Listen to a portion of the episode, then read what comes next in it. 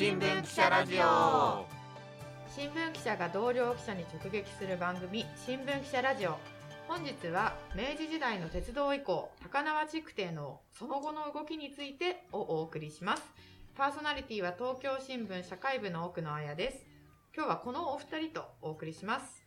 社会部の梅野光晴です。人事部の小川信弘です。よろしくお願いします。よろしくお願いします。さて今日は高輪築堤のスクープを紹介したポッドキャストの続編になりますがそもそも高輪築堤って何というリスナーの方もいると思いますので梅野さんまずはその簡単に説明をお願いします。はい。えそうですね。あの、高輪築堤っていうのは、1872年に、これ明治5年なんですけれども、はい、えー国内初めて鉄道が新橋横浜間を通った時に作られた、まあ、包みって言うんですけどね、これあの、東京湾の浅瀬に細長く鉄道を通すために作った、えー構造物です。これはあの陸上でね、あの、兵部省ってわかります？兵部省。兵部省その後陸軍省と海軍省に分かれるんですよ。はいはいはいはい要するにまあ、軍兵の武将ですねそうですそうです。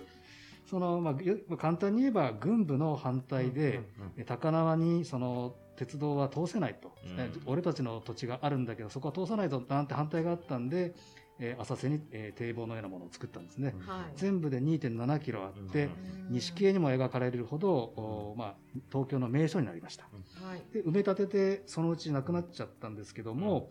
JR 東日本が再開発をしたところ、えー出土したと、はいそういうことでございます。うん小川さん思い出してきましたか？はい、あのー昨年末に梅野さんとちょっとお話をさせていただいたときに、梅野さんがこう、通勤途中に、おやっと思ったところを端緒に、本当に歴史的な鉄道の遺構が見つかったというお話だったかと思います。そうですねヘリを飛ばして、そうですね。まあ、それは前回のポッドキャストをぜひはい。お聞きいただきたいですけどもそうですねはい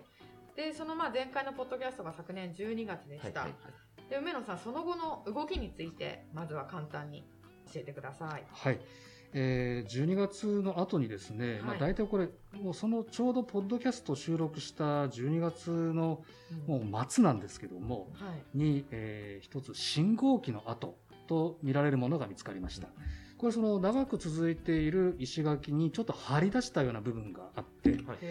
でそこにあの柱を立てて、はあはあえーそこに走っている鉄道に、まあ、ここは止まりなさいとか、はい。えー行っていいよっていうようなあー、まあ、印をですね出していたというふうに考えられています。はい。でその後ですねおおよそこれ昨年あ今年の3月と考えていいと思うんですけども、はい。はい。JR 東日本があー全部で800メートルほど出土した築堤のうち120メートルは現地で保存しますよということを決めました。で先ほど申し上げたあの信号機の部分は大体30メートル分ぐらいを、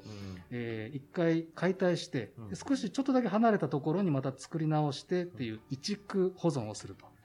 いうことになりました。はい。で残りはどうなるかって分かりますか？いやどうなるんですか？相当に、たくさん長かったですね。全部で1.3キロあって、はいはいそのうち800メートル出てきたんですけど、はいだはい残りがですね600何メーターかあるんですね、はい。はい。それね全部ねあのあ一体壊しちゃった後は壊しちゃうんですか？ええ、でその時壊す時に一生懸命あの記録を取るんですけども、はい。まあ、それっきりであとは、えーまあ完全に姿を消して、えーその上にビルが建っていくと、まあ、そんなようなことになっています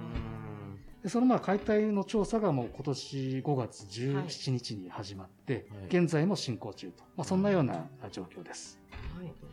それで今回はなんとこの高輪築堤が見える JR の高輪ゲートウェイ駅から梅野記者が実際に中継していただいたということで。暑かったですよ、あ本当に。そうですよね暑い日にありがとうございありがとます。うございます。じゃああのまずその音声をどうぞお聞きください、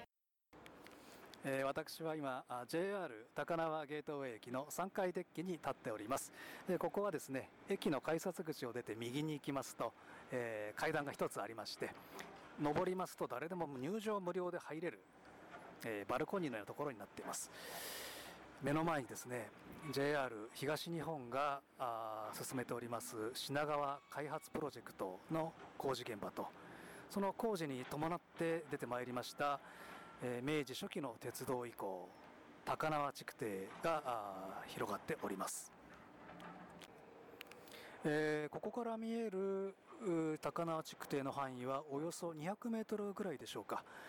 えー向かって左手にですね、えー石垣が少し盛り上がったような部分が見えます。これがあの日本最古の信号機跡と言われているところでその石垣が盛り上がった上にですね柱を立てて、えー、記者があ品川に行く前にですね進んでいいか止まるべきかっていうのを信号を出してたというふうに言われています。えー正面を見ますと四角く形を整えた石が何段か積まれている石垣がですねまだ残っているのが確認できます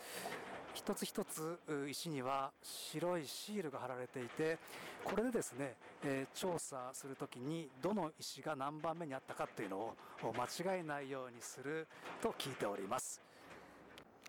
えー視線を右に移しますとショベルカーが2台築堤の上に居座っております。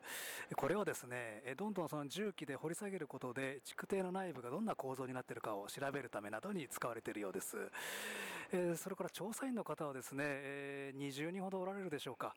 8月の炎天下でですね作業も大変だと思うんですが白いヘルメットをかぶって、え作業されております、えしゃがみ込んでですね土を丁寧にどけていらっしゃる方、まあ、それから、え仮設のテントの下でですねえ何でしょうあの記録か何かを確認してるんでしょうか。あの頭を突き合わせていらっしゃる何人かの作業員の方もいらっしゃいます。えーこのデッキに立ちますと旧東海道の上を走る国道15号線の車の流れもよく見えます、それに沿って高輪築堤が伸びているということも確認できます。まあ、つまりあの明治時代もですね東西を結ぶ大動脈であった東海道それに並行して近代的な交通手段を作ろうとしたまあ先人の努力がですね、感じ取れるわけです。でちょうどここから見える遺構は再開発のためにすべて、え解体され一部は移築されるという形になっております、まあ、こうやってですねその駅を出たらすぐに歴史を体感できるというスポットがなくなるのは非常に残念で、まあ、JR 東日本さんにはもう一声ですねえー遺構が残せるように努力していただきたいなと思いを改めて強くいたしました。あ現場からは以上です。現地中継でした。えー小川さんどうでしたか？はい。あの、今、高輪ゲートウェイ駅のデッキからご覧になられてたということですよね。そうですね。そこからやっぱこう、どんどんどんどん開発もあるし、出土した遺構を、こう、きちんと保存するように石垣にシールを貼ってということもありながら、まあ、多分開発の努力もすごく大変なんだろうなと思うんですけども、途中にあった東海道と築堤が並行して走っていたんだろうなというような、こう、表現に、ちょっと僕は胸をワクワクした部分がああるんですよね。ちょっとたくさん残ってほしいなという気持ちはちょっとあるなと思いますね。これ誰でも見れる場所に今あの見れるんですか？そうなんですね。う。んあの、結構ですね、そこにいると、お散歩途中のおじいさんおばあさんとか、たたまには保育園の子供たちも、そこでね、あの、の、遊んだりしてますね。先生が来てね。どのくらいの期間現状だとあの見ることが可能なんでしょうか？これが実はちょっとはっきりしてなくて、えっと、今のところ10月の下旬までに調査を終えるという計画なんですが、はいあの、何せこれ大きな移行なので、えーちょっと時間があもっとかかりそうなんですね。うん。で、まあ、かかってしまえば、その分、まあ、あの、長く見られるかもしれないということで、ただまあ、あの、早ければ、もう10月より少し前にははい、全部見えなくなってしまうかもしれないということです。あの中継の最後にその JR 東日本に、まあ、保存についてこうあの考えてほしいというようなコメントもありましたが梅野さんその今後の見通しとかあの注目すべきポイントを教えてください。はい。あの、まあ、これからどんどんですね、あの、JR 東日本さんも、あの、元々の計画、品川開発プロジェクトという高層ビルを4つ建てる計画が遅れては困るということで、あの、調査を速やかに終えて、えー工事に着手したいという、そういうことなんですけれども、先ほど申し上げましたように、ちょっと調査が大掛かりになっているので、あの、その計画自体も一部は、あの、2024年という目標からあ遅れるかもしれないと。これはあの JR 東日本さんもその可能性はああるというふうに言ってます。でもう一つはあの、まあこう注目すべきって言ったらあれですけどもね、この間ちょうど7月の終わりに、はいあの青森県とか北海道の方のあの縄文遺跡群っていうのが、あの世界遺産に登録されたんですね。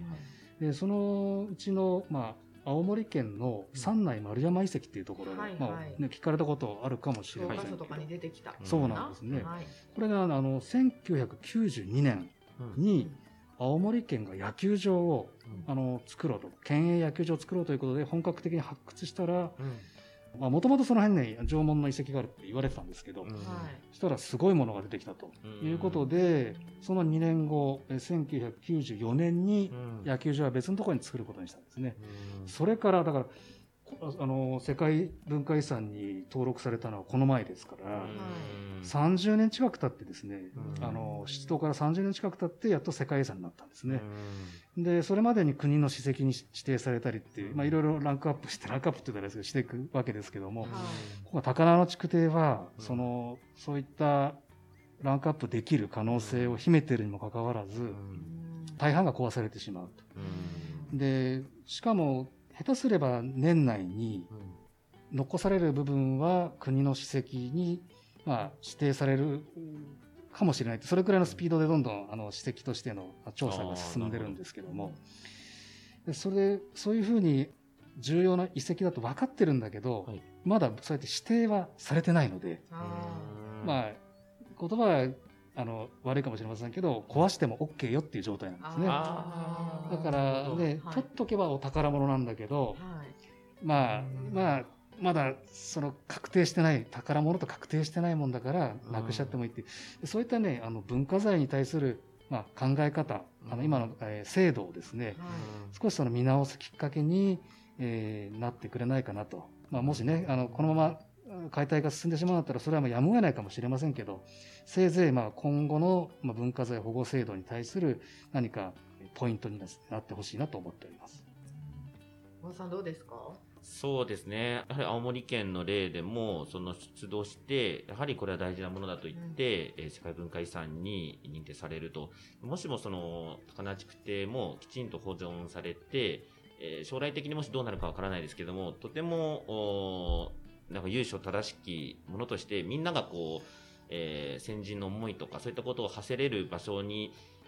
ぜひ残してほしいなと、こう開発はすごい難しいだろうなとは思うんですけれども、ぜひそこの努力をうん。うんより強く持って、視点として持ってほしいなと思いましたね。そうですね。なんかこう中継を聞いていて行きたくなって そうですね。きましたね。うん いや本当に今コロナでね、なかなか外出しにくい状態なんですけど、まあ、まあね、あんまりたくさんの人数でなくて、行ける途中、なんかどっかに行く途中とかチャンスがあったら、ぜひ、もう今しか見れない可能性が高いんで、うんはい。その開発プロジェクト、あの JR 東日本さんの、それは、まあ、あの2024年までにぐらいをめどにされてるということなんですよね。はいでそこに超高層ビルがバーッと建つから壊すっていうことなんですよね。そうですね。うーんそこのその開発の中身とかを、まあ、やっぱ見直すっていうのは難しいんですかね。そうですね。そこは、あの、実はずっと、あの、去年の9月からはい、有識者が、ええ。あの、じゃあ JR 東の、まあ、か方と一緒に、こう、いろいろ協議を続けてきていて、で、先ほど言った、あの、移築される信号機の後のあたりなんかは、やっぱりこれ、あの、きちっと保存すべきじゃないかっていうのはもう、今年の4月まで議論続いたんですが、もう最後の最後まで有識者の方は、あー主張したんですね。でところが、まあ、JR 東日本さんが言うには、はい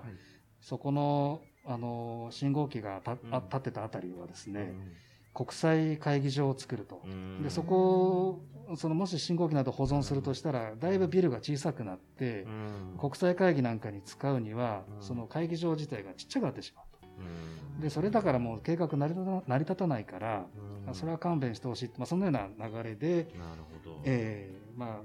あの、現地でそのまま保存するっていうことができなくなっているんですね。うん。だそこのところをね、まあもうちょっと、あの、ビルの作りをうん。変えられる柔軟性がもしあれば、うん。あの、もっと保存できるはずなんですが、まあそうすればお金もかかるし、うん。お金ってまた設計をし直すとえらいお金がかかるそうで、さらにね、時間もかかっちゃう。確かに。ではいまあ、あの、JR さんも今となっては民間企業なんで、うんできれば、あできればできる限り避けたいと。うんまあ、そういうところのようですね。